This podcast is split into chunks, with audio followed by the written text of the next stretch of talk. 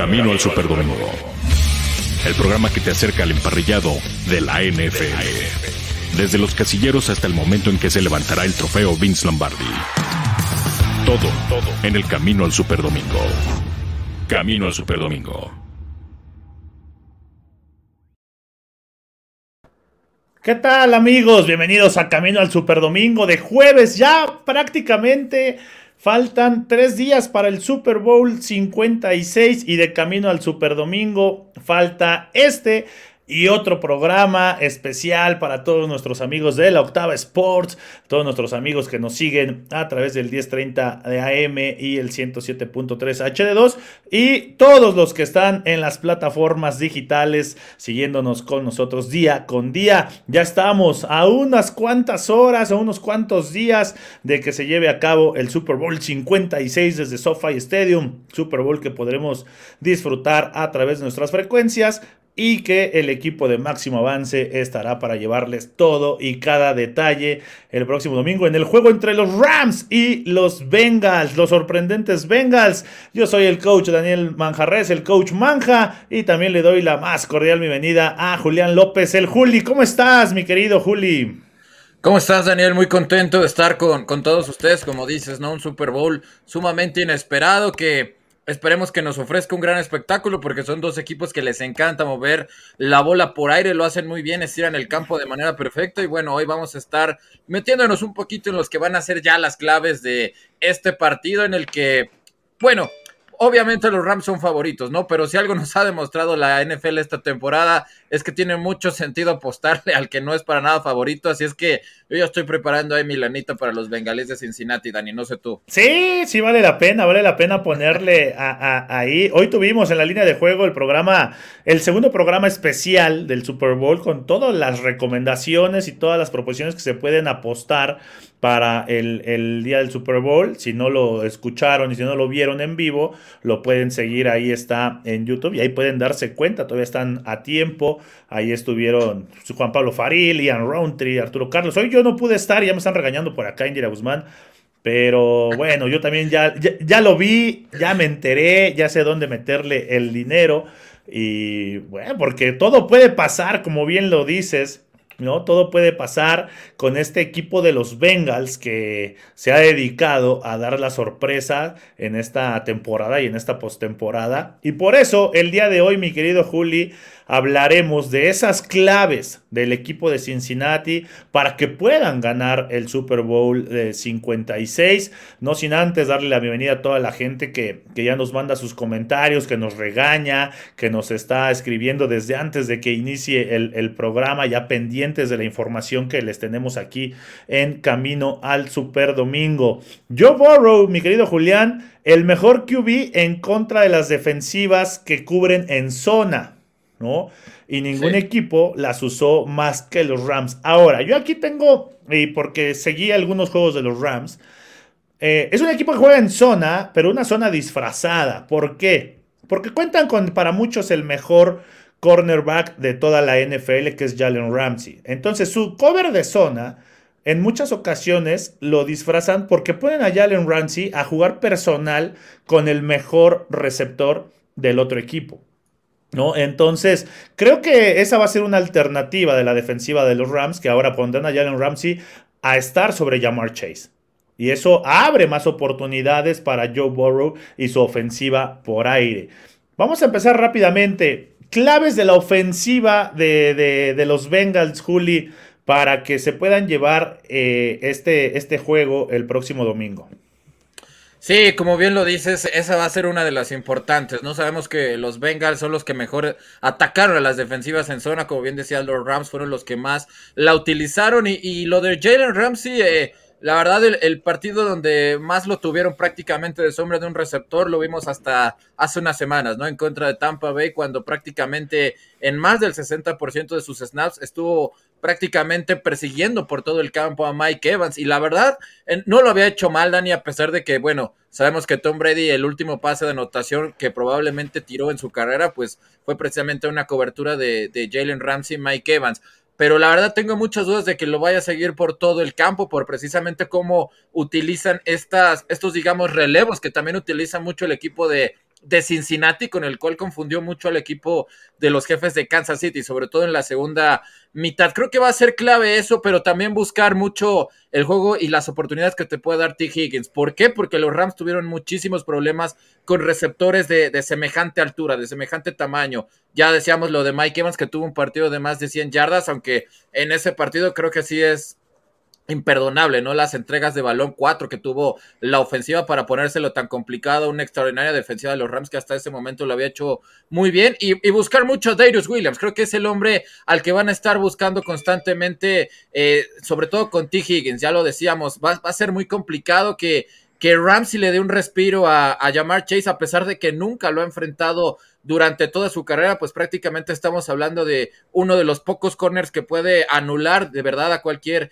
tipo de, receptor. Y evidentemente el, el, tiempo, ¿no? Y la, la, el, el quick release que tiene Joe Burrow, contar los segundos ahí sí va, va a ser clave, ¿no? Porque sabemos el grave problema que tiene la línea ofensiva de los bengalíes de Cincinnati, sobre todo del lado derecho. Y anular a Aaron Donald creo que también va a ser una clave, ¿no? Porque Aaron Donald lo puedes poner por, como interno, por, por cualquiera de los dos edge. Y creo que eh, tanto el centro de la línea ofensiva de los bengalíes como el lado derecho, realmente todavía yo no encuentro una explicación de por qué están jugando en Super Bowl, ¿no? O por qué solamente los Chiefs tuvieron una captura en contra de un, un guardia y un tackle derecho que verdaderamente son una coladera. Pero creo que va a ser ese, Daniel. Eh, buscar mucho las coberturas de Darius Williams y también de Troy Reader, un linebacker al cual San Francisco todo su juego ofensivo lo enfocó en que fuera él el hombre encargado de anular a George Kittle y también es un hombre que sufre mucho en cobertura y en cuando tenga Joe Burrow el balón creo que esto va a ser eh, fundamental. Evidentemente ya pensar en el duelo en la trinchera pues creo que es una de las claves por las cuales los Rams parte con una clara ventaja en las apuestas, ¿no? Ahora, será interesante ver eso que mencionas, ver el esquema de protección en situaciones de pase que hayan diseñado, que hayan trabajado, que hayan estudiado el staff de los Bengals, ¿no? Porque si bien yo, yo lo he comentado, es un equipo que ya se acostumbró y que ya supo ganar, ya sabe ganar a pesar de su vulnerabilidad en ese aspecto, ya sabe ganar a pesar de sus debilidades, han sabido, han sabido solventarlas, ¿no? Pero ahora te enfrentas a una línea frontal que es de otro nivel, que es una línea frontal de élite, es una línea frontal que con cuatro, con tres inclusive te pueden hacer lo que quieran, entonces sí será interesante ver qué esquema de protección, involucrar tal vez a una ala cerrada, involucrar la mayor cantidad de veces al corredor, ¿no? Para ponerle a lo mejor dos, hombres a, Aaron Donald.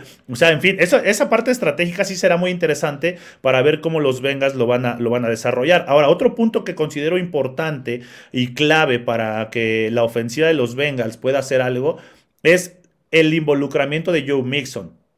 ¿no? Y, el, el, involucramiento de Joe Mixon principalmente por tierra, porque es un gran corredor, pero si los Bengals no quieren estar el mayor porcentaje de jugadas o del juego en la vía aérea forzando o poniendo en riesgo el balón, tienen que ser efectivos en el juego terrestre. Y ser efectivos en el juego terrestre no quiere decir que le den 25 acarreos, 30 acarreos a Joe Mixon. No, que sepan cuándo correr el balón, que sepan cuándo eh, dejarle la bola a Joe Mixon para que consiga algunas yardas importantes y poner a los Bengals en situaciones más cómodas que les permitan lanzar el balón con una variedad en el playbook. Si el juego se limita a que por tierra no van a hacer nada los Bengals y entonces las tres jugadas van a ser por aire, le vas a facilitar el trabajo al equipo de los Rams que van a estar encima de Joe Burrow y van a estar encima de los receptores. Entonces, eso es algo que se puede complicar para el equipo de Cincinnati. Creo que lo van a también eh, saber solventar, pero sí creo que Joe Mixon va a jugar un papel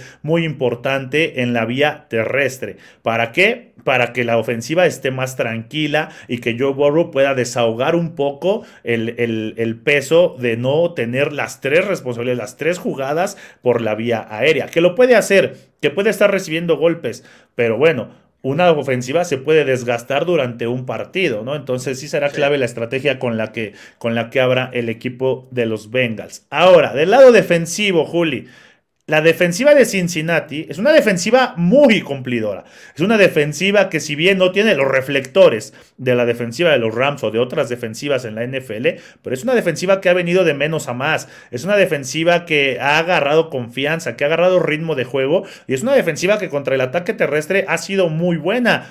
Y en esta postemporada ha demostrado la parte de la defensiva contra el pase con Eli Apple, entre, entre otros con Bates ahí atrás en la zona profunda, que pueden hacerlo muy bien y que están también en un gran nivel. Lo repito, no es una defensiva de nombres, pero es una, una defensiva efectiva, es una defensiva agresiva y es una defensiva que puede salir inspirada como ha salido en toda la postemporada para este Super Bowl. Sí, y que además es una defensiva que ajusta y ajusta muy bien. Y, parte de la victoria en contra de los Chiefs fue eso, ¿no? Las distintas formaciones que le cambiaban tan constantemente a Patrick Mahomes. Y además los relevos en secundaria que los ejecuta a la perfección esta defensiva secundaria de los bengalíes de Cincinnati. Ya habíamos hablado previo al choque ante los Chiefs de, lo importante que es y lo oportunista que es esta defensiva de, los bengalíes, sobre todo para disparar en tercera oportunidad, pero como bien dices, había un momento en que los bengalíes de, los de Cincinnati se dieron cuenta que estaban mejor simplemente cargando con tres hombres y mandando a ocho en cobertura.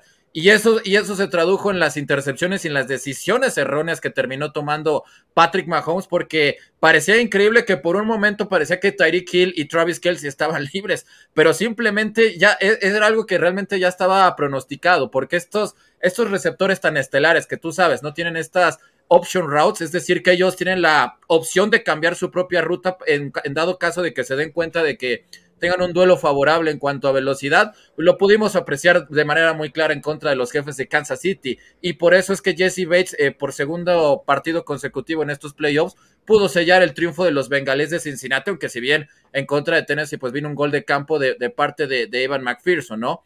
Pero eso va a ser clave, Dani. ¿Cómo, ¿Cómo van a estar ajustando, sobre todo en tercera oportunidad, ante un tipo como Matthew Stafford, que sabemos que ante la presión, pues prácticamente es el mejor hombre de toda la NFL y que el equipo de los Rams se siente muy cómodo en formación empty, es decir, no tener absolutamente a nadie en el backfield, es cuando más letal es la ofensiva de, de los carneros. Ahora, creo que también ahí, va a ser un poco complicado, ¿no? Porque cómo vas a planear el duelo de, de Cooper Cup aunque por ahí Mike Hilton ya se lo va a decir que él cree que tanto Coop como él son los mejores eh, en el slot dentro de su posición.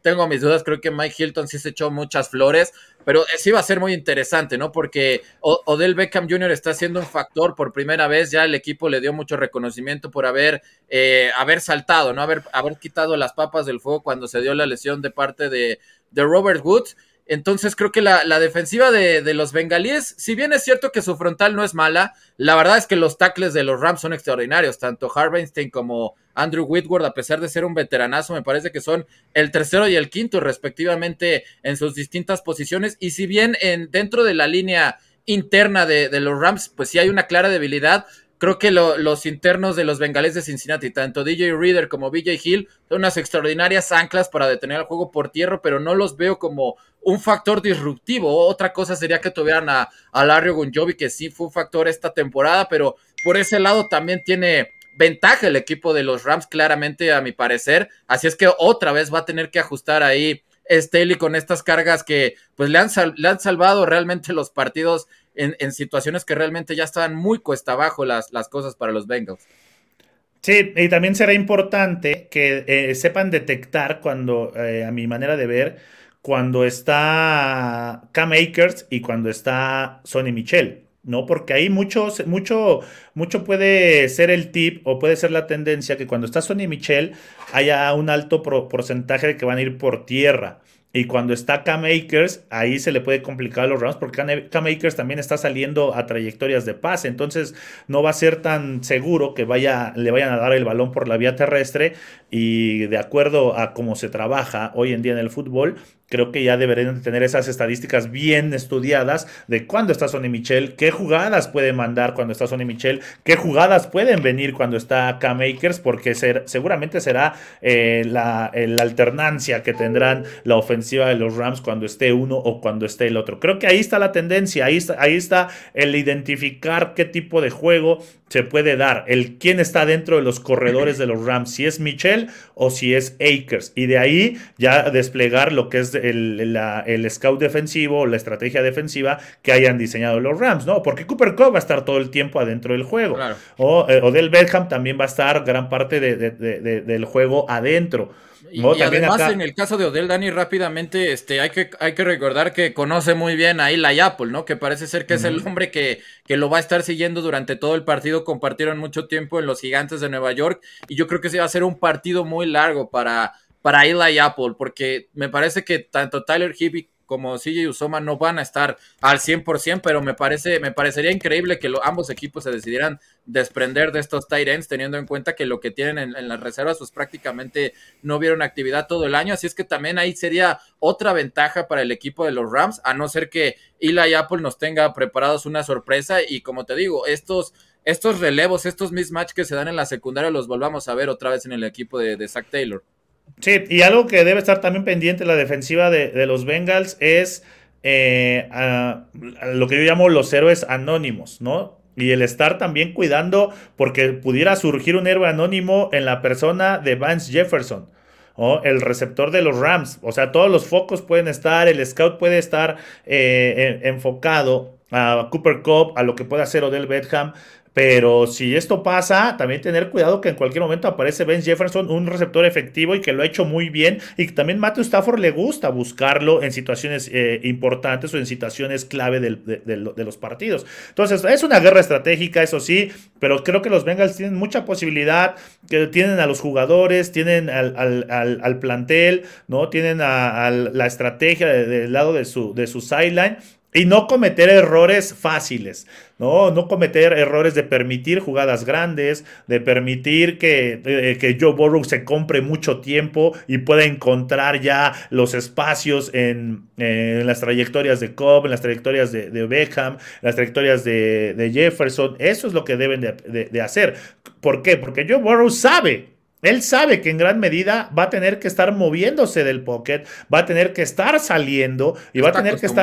Sí, y va a tener que estar estirando las jugadas. Él lo sabe, o sea, él ya está acostumbrado a jugar así y eso es lo que va a hacer. Él ya está trabajado para, para esa parte. Entonces, sí será interesante ver cómo lo pueden contener para que no salga. Por acá nos dicen que, ahorita vamos a leer los comentarios, dicen que va a correr por su vida como el Super Bowl pasado. Yo no creo que tanto así porque no es, no, no, es, no, es no es un jugador tan habilidoso como Patrick Mahomes, pero sí va a estar tratando de estirar las jugadas para comprarse más tiempo Joe Burrow. ¿Por qué? Porque sabe que así va a ser el juego. También saludamos a Arturo. ¿Cómo estás, Arturo? Bien, mi querido Manja, aquí andamos desde Radio Row en el Super Bowl 56, aquí en Los Ángeles, California. Eh, para seguir platicando, lo hemos hecho la mañana, lo hacemos eh, mediodía y por supuesto ya acá en la en la tarde-noche, ¿no? Entrándole con todo y bueno, pues eh, parte de lo que hemos vivido ya con todo este alboroto que ha generado el show del medio tiempo, está en boca de todos, ¿eh? Eso es una realidad, la gente conversa eh, sobre esto entre la prensa, la gente que está afuera, están abarrotando aquí este centro de convenciones porque pegadito está el NFL Experience que había cerrado lunes, martes y miércoles, quién sabe por qué, y, ya hoy reabrió para, para cerrar el fin de semana y bueno, pues hay un alboroto tremendo entre la gente allá afuera, pero mucho desatado, insisto, por eh, en la conversación, sobre todo por este medio tiempo que, que habrá de darse precisamente ahí en el, en el, en el SoFi Stadium. ¿eh? Sí, totalmente. Ahorita vamos a tocar ese tema, eh, para antes dar lectura a los mensajes de la gente, Manuel Calle nos dice que ya estamos listos para la semana del Super Bowl 56 y que los Bengals van a jugar ante los Rams. Mira, qué noticia, mi querido Manuel Calle. No, te agradecemos y te saludamos como siempre todos los días. Indira Guzmán dice saludos a staff, producción de máximo avance y la octava, tres días del Super Bowl y con toda la avalancha de predicciones. Eh, lo único es cierto que es que ganará Bengals, Borrowed cita Confucio y para mí, mi dulce MVP no creo que sea QB. PCM dice apoyo, viene el Super Bowl 56, no me había enterado. Ahí está, dice también por acá eh, Indira Guzmán que nos escondimos al mediodía. PCM dice saludos Julián, saludos Manja, él es miembro del Team Manja. Saludos, Indira. Dice que algo, algo de lo que fue, de lo que debe de hacer el equipo de los Bengals es cubrir zona y preventiva. Que, ah, no, que cree que cubrir zona y preventiva no sea la mejor defensa contra Joe Burrow. Bueno, pues ahí está. Jesús Niebla, buenas tardes. Burrow estará corriendo por su vida en todo el juego. Se me figura que será como el Super Bowl pasado, amplio dominio de la defensa de los Rams. Rafael Peraza dice, lo que tiene como contra Burrow es la línea ofensiva que no le brinda la protección esperada. Yo ya he expresado mi, mi opinión sobre ese tipo de comentarios, pero bueno, gracias por tu, por tu mensaje. Dice PCM, Jackson Carman es un bonito estorbo, manja Julián, Rafael Peraza. Por cierto, muchachos, no tienen injury report. Creo que leí que el Tyrant de los Rams estaba en duda. Tyler Higby, Julián, eh, salió lesionado y sí estaba en duda, pero pues no se, no se ha mencionado nada aún. ¿sí?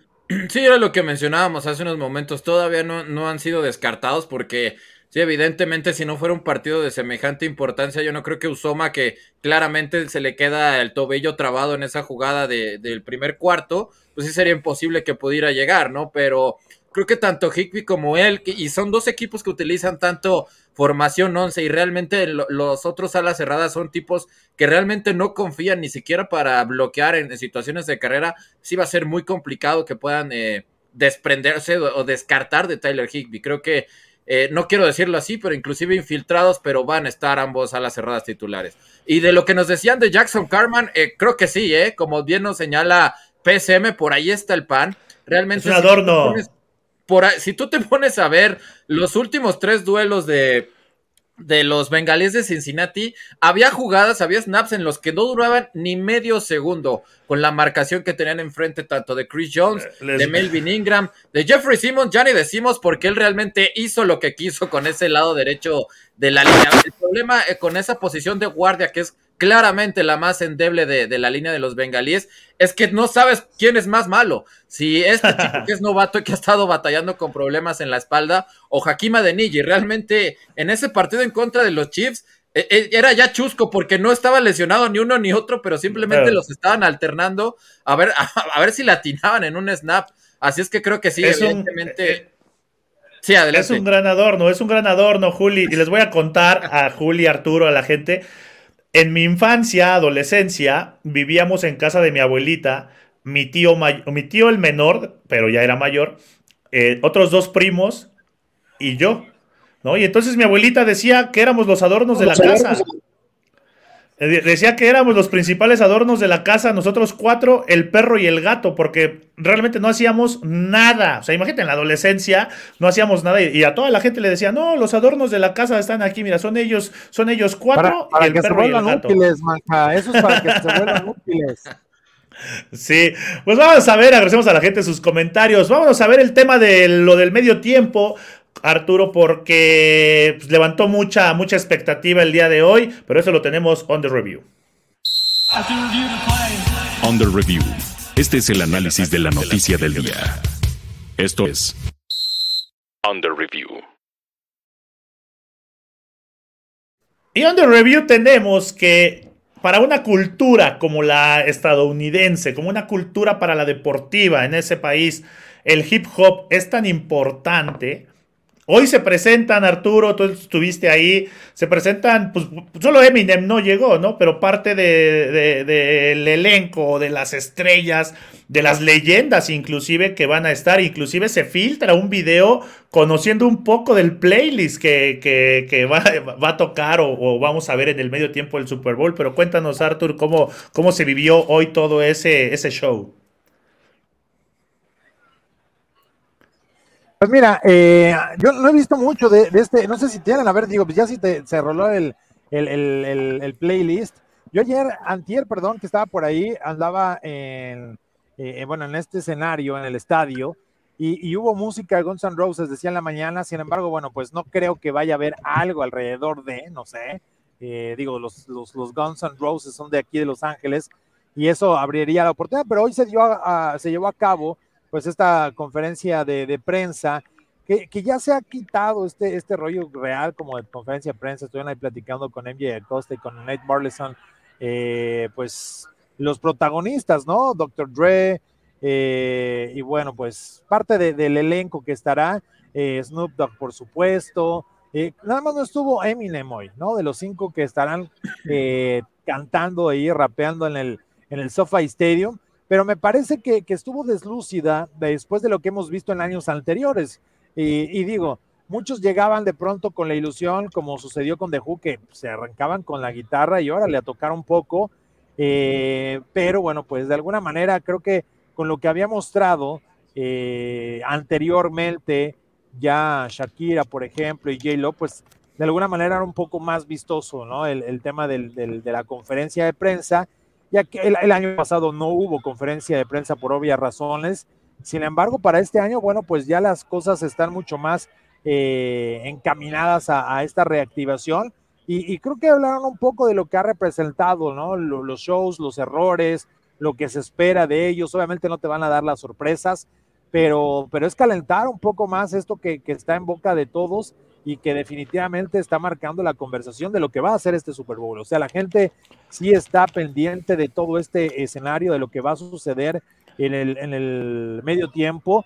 Y me atrevo a decir que es el, show de medio tiempo más esperado, probablemente desde los Rolling Stones, ¿no? O sea, en la última década yo creo que es el, show de medio tiempo más esperado que, que puede ofrecer el Super Bowl y la NFL junto con el patrocinador del refresco, que es quien realmente paga el espacio, el segmento. Ojo, los, eh, los que cantan no cobran nada, ¿no? Esto es, entre comillas, un impulso a sus carreras porque, bueno, sabemos que estos... No, pero... Les, dan un estos, pero, sí, estos ya no. De alguna manera también en parte, ¿no? Porque ya están más en el lado de, de ser ejecutivos, de, de andar eh, en la farándula y no de generar música per se. ¿tú crees que tú crees que Dr. Dre, Snoop Dogg necesitan eh, un empujón? O sea, realmente. Oye, para, sacar otra línea de, audífonos, ¿no? Como los Beats. No, a ver, el ver, sí, sí, siguen siendo un éxito. No, este, estos son de, son de la marca de Kataka, no son Beats. Oye, oye, eh, es, es, interesante lo de. Voy a regresar al primero que tocaste de Guns N' Roses. Slash ya estuvo en un Super Bowl, ¿eh?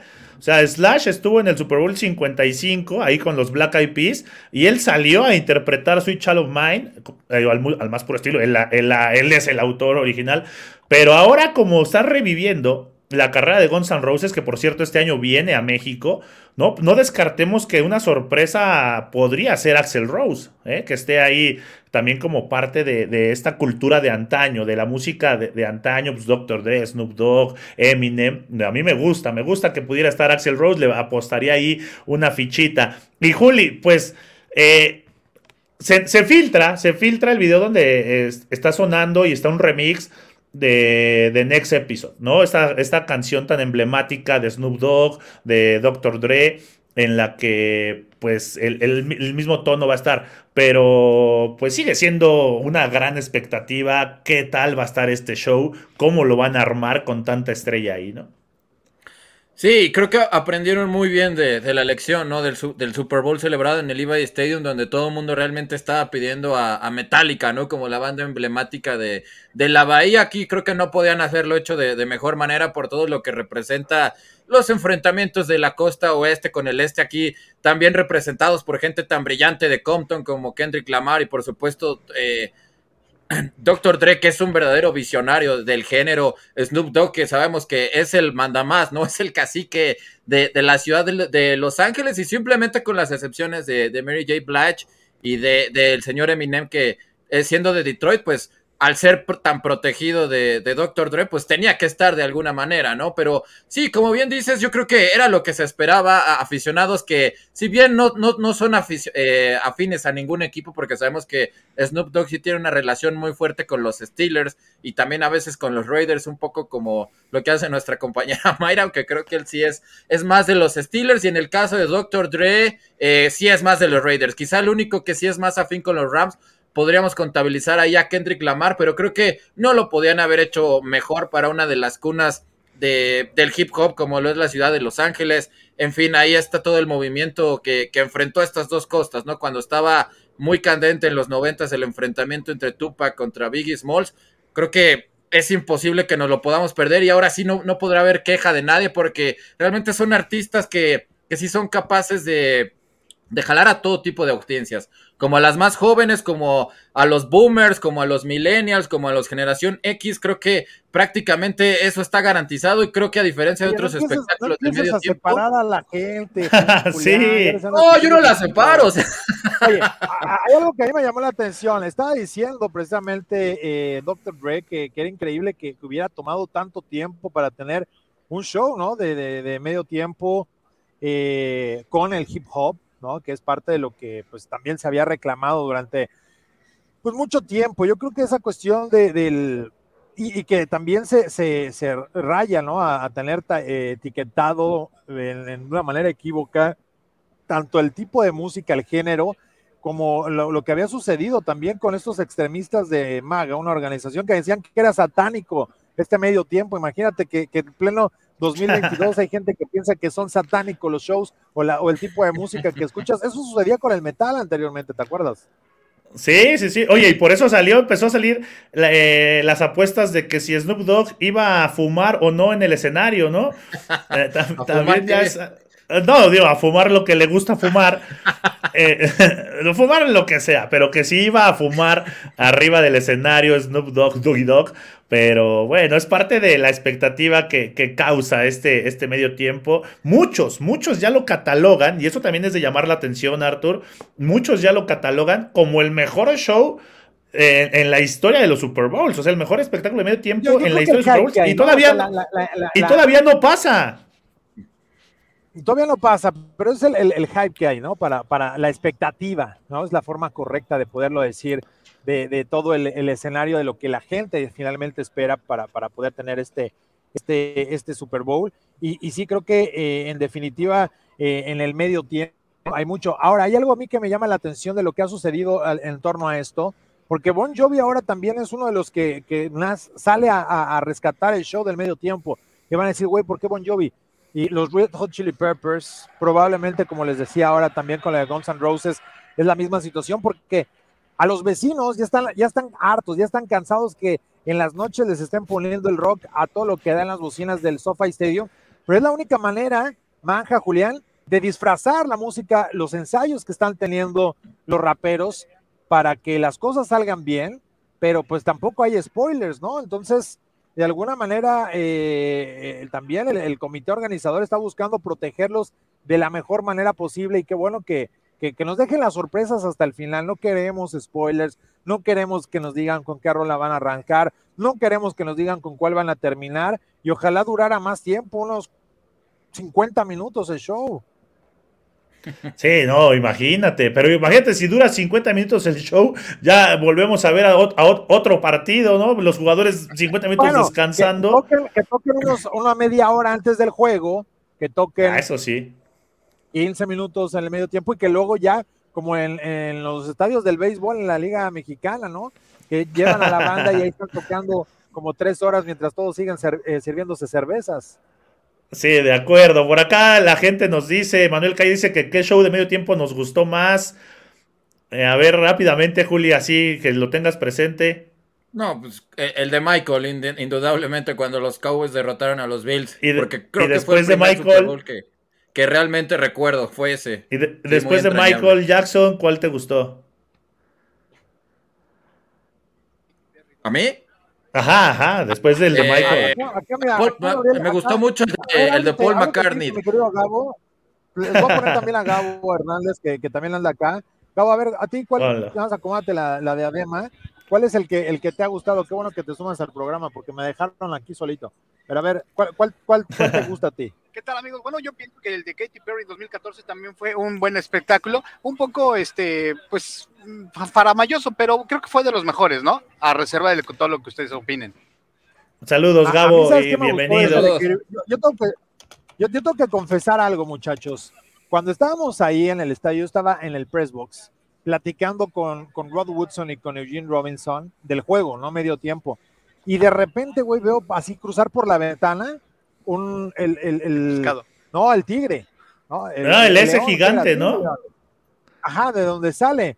Pero yo no sabía ni quién estaba ahí ni nada del show. Pero lo veo pasar hacia una cabeza gigante. que güey, ¿qué están poniendo en el escenario para que desde aquí se alcance a ver? Ya me asomé, ya me mantuve viendo ahí al, tiburón, este, haciendo de las suyas, ¿no? Ahí andaba el güey, eh, usando la misma camisa que yo, tarán, tan, tan. De hecho, por ejemplo, una foto, al año siguiente me tomé una foto con el maldito eh, tiburón. Eh, esa, esa no la podía dejar pasar. Sí, a, mí me gustó, obviamente, el de Michael Jackson me gustó mucho. El tiburón está aquí, eh, en la botella está puesta aquí en, los productos como el Salón de la Fama del, de los Oye, pero a mí sí me gustó, a mí sí me gustó el de Shakira y J. Lo, ¿eh? Creo que eh, a, mí sí me gustó por todo lo que significó. Sí, sí, sí. Rafael Peraza nos dice, no se me moleste, manja. No, ¿cómo crees? Dice que Manuel Calle, que será el mejor show de medio tiempo, es bueno y la música nos une. Y dice Indira Guzmán que Eminem llegó hoy a Las Vegas en medio de su club de fans y que hace un largo rato que no lo veía. Jesús Niebla nos dice algo interesante del video ese que se filtró, que eran las pruebas de audio y luces, que no nos dejemos engañar. Bueno, pero estaba ahí la mezcla de, las canciones. También por acá eh, dice que también el holograma de Tupac para este domingo será algo de locos. Yo lo mencioné eh, hace ocho días, precisamente en la línea de juego, que estaría de locos que estuviera Tupac presente, ¿no? Y, eh, pero Ian me decía, no, cálmate, imagínate, Tupac. No, no, no, no, le digo, en un holograma, en un homenaje, en algo que estuviera que estuviera Tupac. Gabriel Garduño nos dice, por ahí dijeron que 50 Cent va a ser una de las sorpresas. Saludos a Muquito. Saludos, Gabriel Garduño. Y Víctor Osandón Tejeda, Coldplay, que si así escribe, sí, no falta una D, pero también Coldplay eh, nos dice Víctor Osandón. Pues ahí está todo lo que sucedió hoy con la, en la presentación del medio tiempo del Super Bowl 56. También nuestro compañero David Andrade, junto con Anigar, manda saludos a la gente de Máximo Avance, mi querido Julián. Sí. ¿Cómo están amigos de Máximo Avance? Aquí estamos con Eni. Ustedes lo van a seguir en sus redes sociales y tiene un mensaje especial para todos aquí en Máximo Avance en México.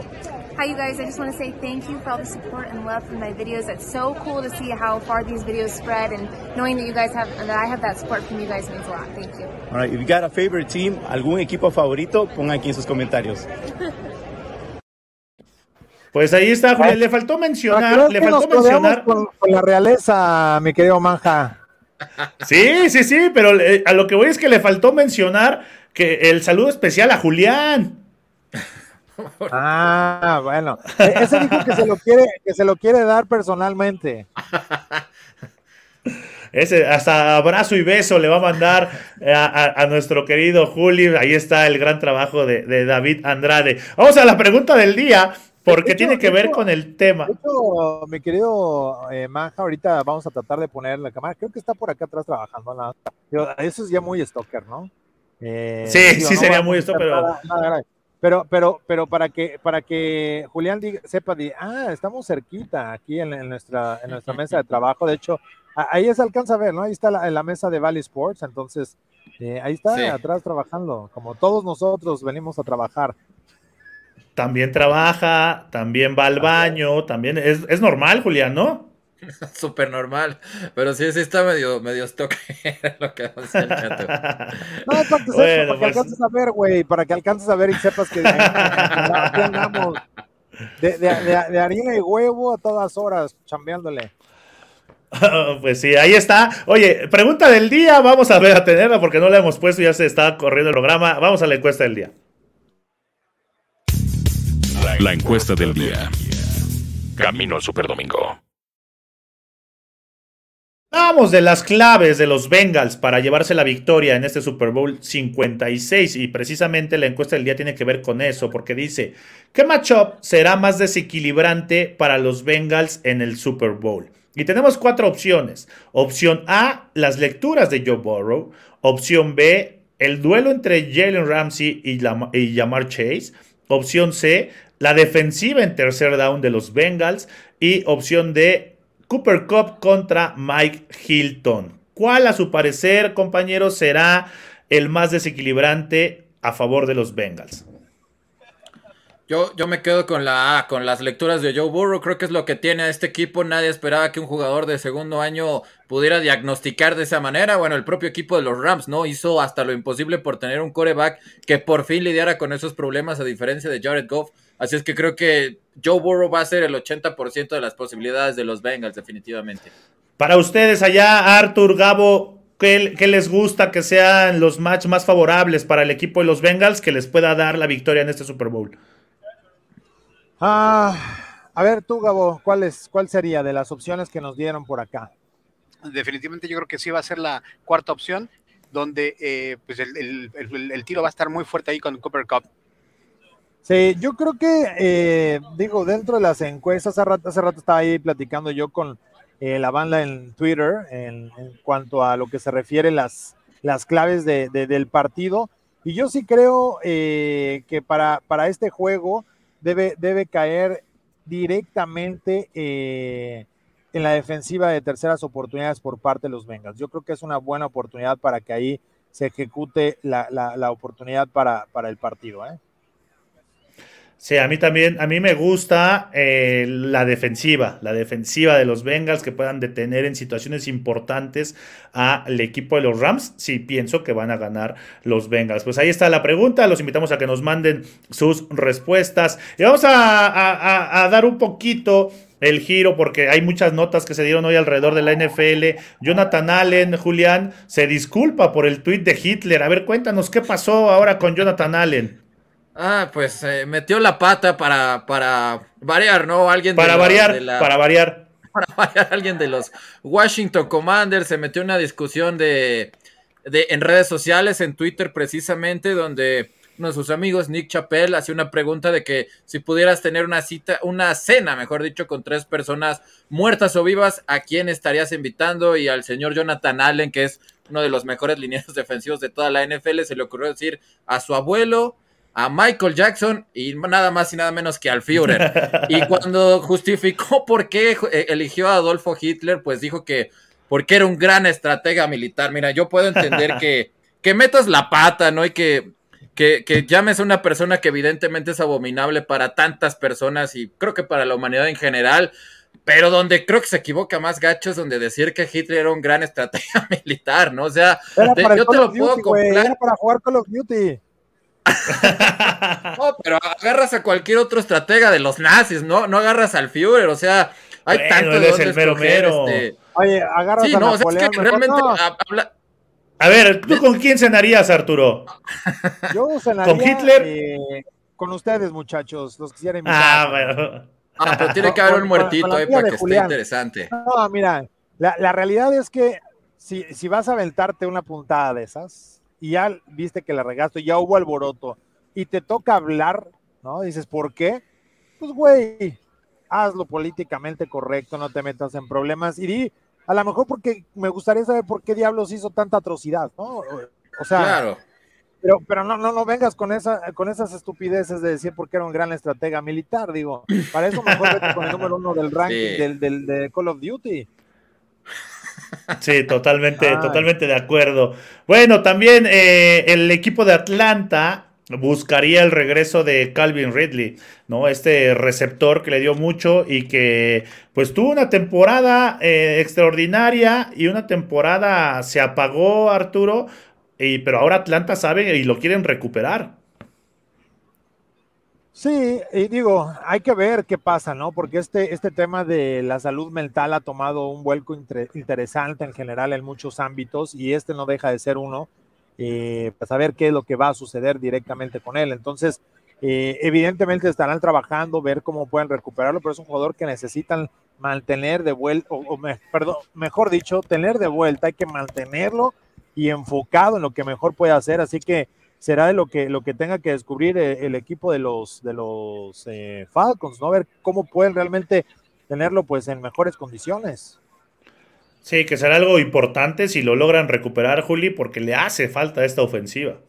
Sí, de manera urgente, sobre todo aprovechar el tándem que pueda hacer con, con Kyle Pitts, lo que sabemos es que el equipo ya había ejecutado la quinta opción de su contrato como novato en la última primavera, así es que si superas estos problemas mentales, pues bueno, por lo menos ya sabe que Arthur Blank y toda la organización de los Halcones de Atlanta, sobre todo Matt Ryan, ¿no? En el que muy probablemente sea su último año, pues eh, lo están echando muchísimo de menos a Calvin Ridley. Sí, también Rod Marinelli planea ya retirarse de la NFL, es el actual coach de la línea defensiva de los Raiders allá en Las Vegas, pero para nuestro querido Gabo, pues ya, ya tiene muchos años en la liga Rod Marinelli y creo que sería buena idea que te hace retirara, ¿no? También estuvo en mis Dallas Cowboys de toda la vida, pero pues no nos fue tan bien, entonces, pues ya que se retire.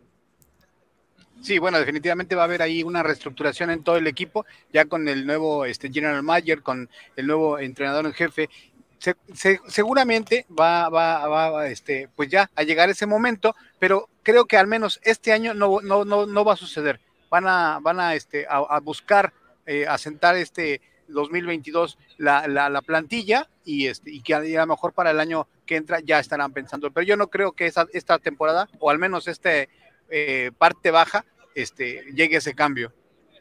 Y además, eso será, eso será interesante, Arturo. Y es que ya hace muchos años, ¿no? También de Rod Marinelli como coach. es lo que digo. Los tackles defensivos y demás.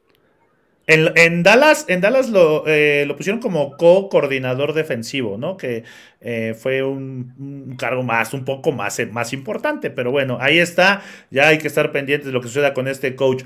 El futuro de Kyler Murray en nuestra telenovela nueva, Tormenta en el Desierto ligado al de Kingsbury, Juli. Así que no se quiere ir solo, se quiere llevar hasta su head coach entre las patas.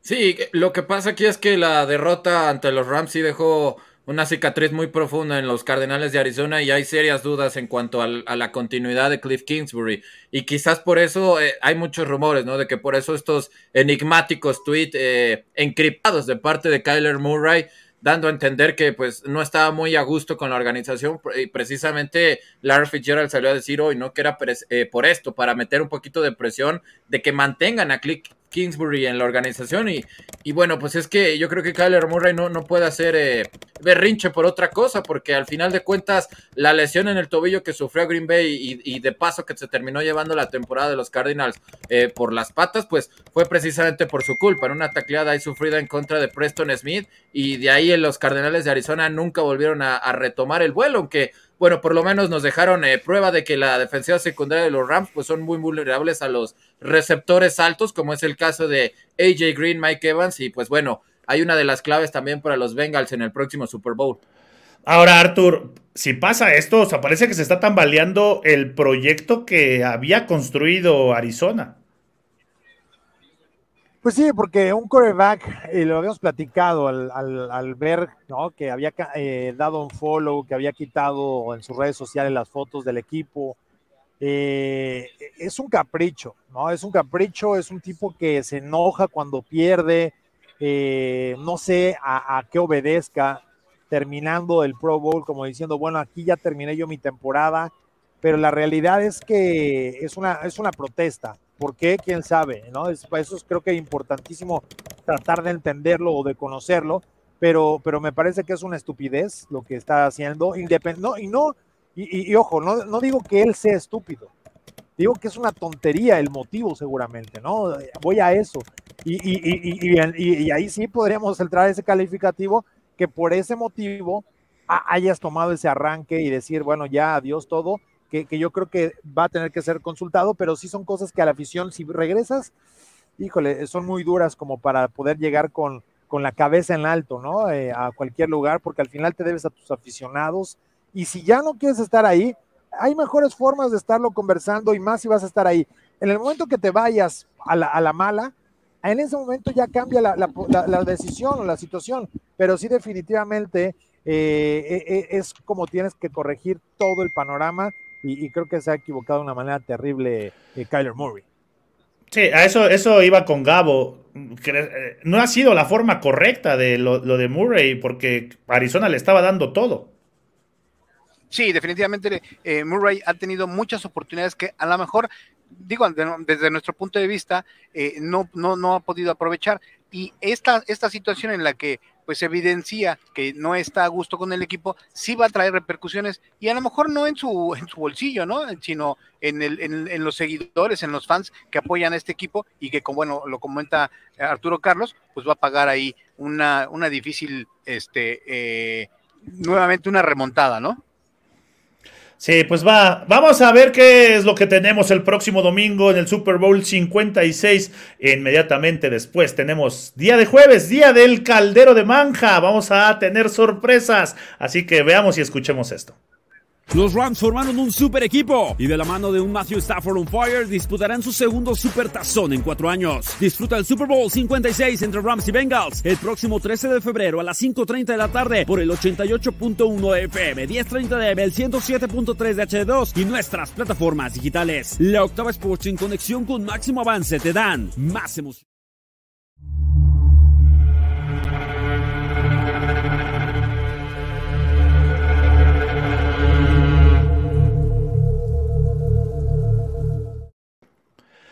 Y hoy es jueves de Caldero y en el Caldero el día de hoy tenemos una sorpresa. Y vamos a meter al caldero previo al Super Bowl, nada más y nada menos que al señor Julián López, al Juli por abandonarnos toda la semana, por desaparecerse, por no contestarnos el teléfono, por no aparecerse en los programas. Así que el Juli lo vamos a meter al caldero el día de hoy, con mucho cariño, eso sí, con mucho aprecio, pero que nos conteste el maldito teléfono, el Juli, por, por favor, por el amor de Dios. Y bueno, también hay un espacio y vamos a meter al caldero al equipo, al nuevo equipo, nuevo nombre de los Commanders. El equipo de Washington lo vamos a meter al caldero por todo lo que está sucediendo, porque continúan con un mismo dueño que está metido en cualquier cantidad de problemas de acoso sexual, de discriminación. ¿Cómo es posible que siga siendo dueño de una franquicia de la NFL? ¿Qué le debe al señor Roger Goodell? ¿Qué traen por ahí escondido? Nos enseñan y nos mandan la información que quieren. Por eso toda la organización de Washington, de los Commanders, al caldero el día de hoy, por porque no sabemos nada y sabemos todo. Y lo único que nos interesa saber es qué hace, qué sigue haciendo ahí, qué carajos hace como dueño una persona con toda esta cantidad de problemas. Ya me imagino usted, yo y cualquiera de nosotros que tuviéramos tantos problemas de esos temas que hoy en día están muy, pero muy delicados, es seguir al frente de algo. Usted júzguelo, pero por eso al caldero toda la organización de los Washington Commanders.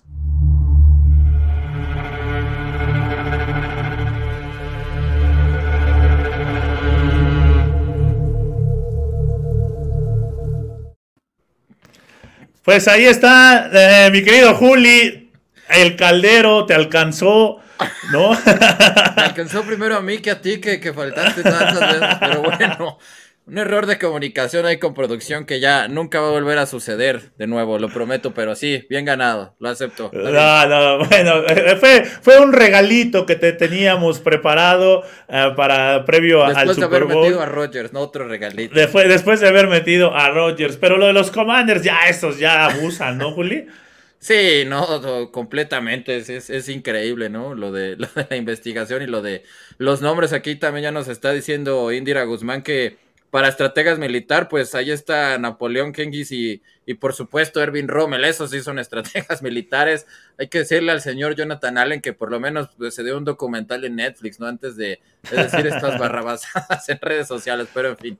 Bueno, acá también nos dice Indira que se supone que la cena sería con personas muertas, ¿no? Elegiría Da Vinci, Confucio y Nietzsche, y abusando incluiría a Oscar Wilde.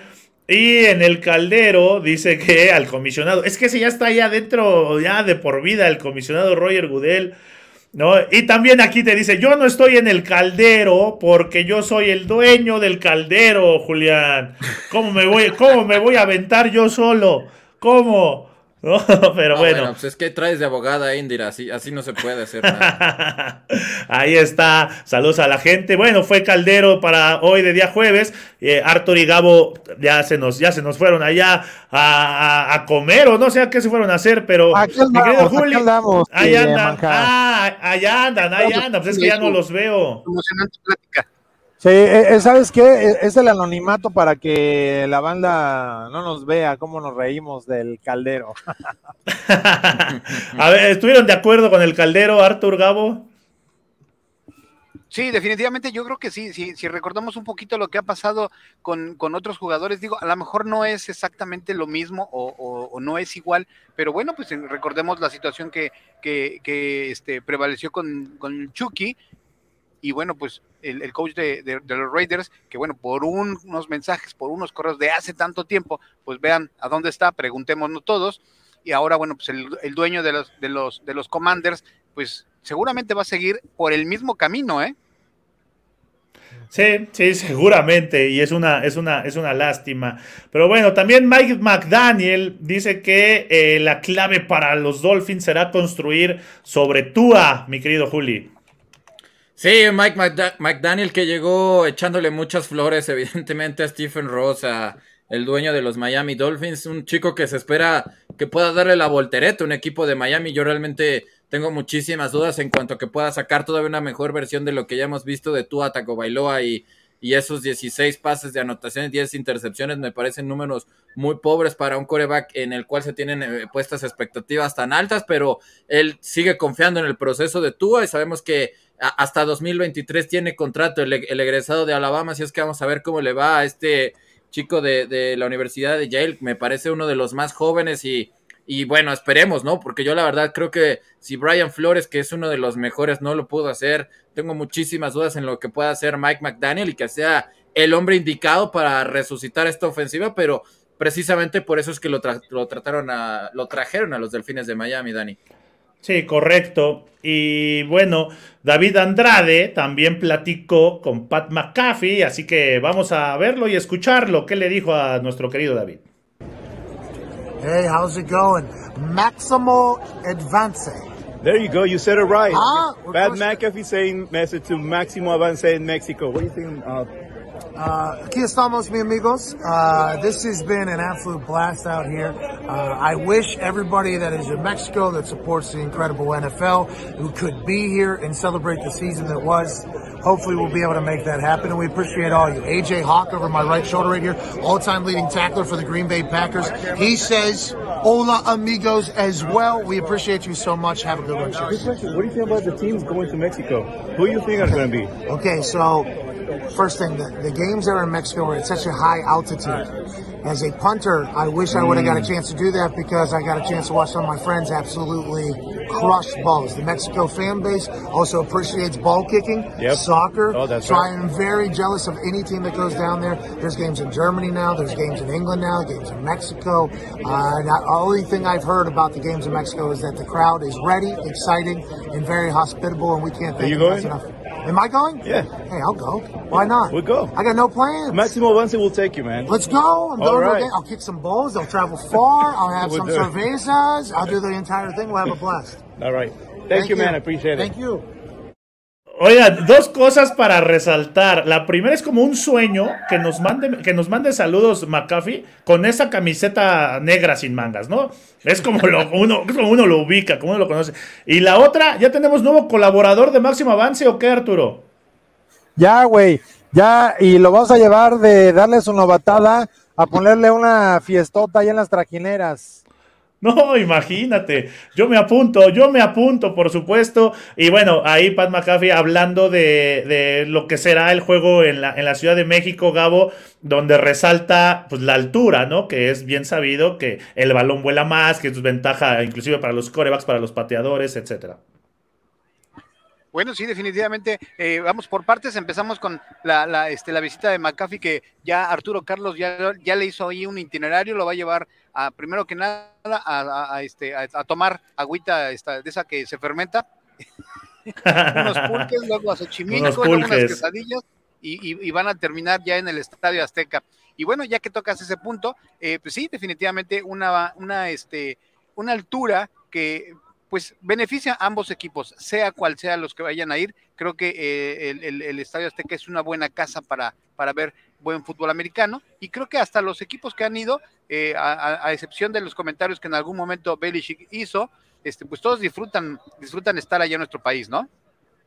Sí, por supuesto, también resalta, pues lo que todo el mundo resalta, Juli, la hospitalidad, la afición mexicana, ¿no? El cómo es el mexicano, pues caliente, es, cálido, resalta también eso en, sus palabras. Sí, sin lugar a dudas, y la verdad extraordinario, ¿no? Como siempre lo conocemos a, Pat McAfee, sin pelos en la lengua, también echándole flores ahí al máximo tacleador en toda la historia, que también lo decía de, los Packers, ¿no? Lo de, lo de AJ Hawk y, y bueno, sí, yo creo que le encantaría, ¿no? Aquí a Pat McAfee, que también sabemos que es un es, es este también comentarista de lucha libre, ¿no? Que viniera aquí a un, a un país que es tan maestro, tan clave, tan histórico en este deporte, creo que haría una pieza clave, nada más que si hay que vigilarlo en, en Xochimilco, no vaya a ser que se nos quiera aventar ahí una plancha saliéndonos de la trajinera Pero y, no nos y hables, porque este en cualquier momento lo descuidas y sí lo hace. No nos hables de lucha libre en estos momentos porque los rudos, los rudos, los rudos Sí, y el caray. Atlante, que en paz descanse, el rudo Rivera, gran, gran comentarista y aquí también lo recordamos. Y bueno, hay cumpleañeros el día de hoy ya para ir cerrando el programa. Tylo cumple 48 años, Sterling Shepard cumple 29. Y Josh Rosen cumple 25. Josh Rosen, que bueno, solo se acuerdan de él en el draft, ¿no? Creo, pero bueno. Ty- Tylo, Tylo haciéndolo, haciéndolo muy bien en sus épocas. Sterling Shepard, gran receptor que tienen los Giants actualmente. Y ahí está lo de Josh Rosen. Pues Arturo, nos vamos. Muchas gracias por todo lo que eh, nos han regalado ya reportes todos los días y que les sea leve la noche del día de hoy. Claro que sí, un abrazo, mi querido Manja. Eh, saludos, Julián, a toda la gente que nos escucha en la Octava Sports y por supuesto en las plataformas de Máximo Avance. Y ya mañana a cerrar la semana, como debe de ser, va- vamos a tener un buen programa y por supuesto todo lo que tendremos ya para el domingo, día de juego. Así es. Gabo, muchas gracias. Bienvenido No, a. Camino al Superdomingo. Muchísimas gracias, Manja, Manja, muchísimas gracias a todos. Bueno, pues que tengan una excelente tarde. Seguiremos eh, tratando de, eh, de- de buscar algo para, para comentar para mañana. Excelente. Vámonos, mi querido Juli. Vámonos, Dani. eh, un gustazo, como siempre, haber estado con ustedes. Gracias, Arturo, a Gabo, a, a Grecia en la producción. Y les prometo que va a ser mi último caldero. La verdad, no me lo esperaba, pero eh, ojalá que nos puedan acompañar mañana ya para el análisis final de lo que va a ser el enfrentamiento. Ahora, analizando un poquito de la ofensiva de los Rams, pero de verdad, un placer y nos vemos por aquí el día de mañana. Así es, agradecerle a toda la gente que se conectó con nosotros, que nos sintonizó y que nos escuchó a través del Octava Sports y que estuvo participando en las plataformas digitales. Recuerden, mañana punto extra en la mañana en la línea de juego y camino al Super Domingo. Los últimos programas previos al Super Bowl 56, el cual ustedes lo podrán seguir y disfrutar a través de nuestras frecuencias, el 88.1 de FM, el 1030 de AM, el 107.3 HD2 en la Octava Sports y en las plataformas digitales de la Octava Sports y de Máximo Avance, porque somos la casa del fútbol americano en México. A nombre de Grecia Barrios, de Julián López, de Arturo Carlos, de Gabo Hernández, yo soy Daniel Manjarres, el coach Manja. Muchas gracias, buenas noches. Esto fue Camino al Superdomingo, el programa que te acerca al emparrillado de la NFL.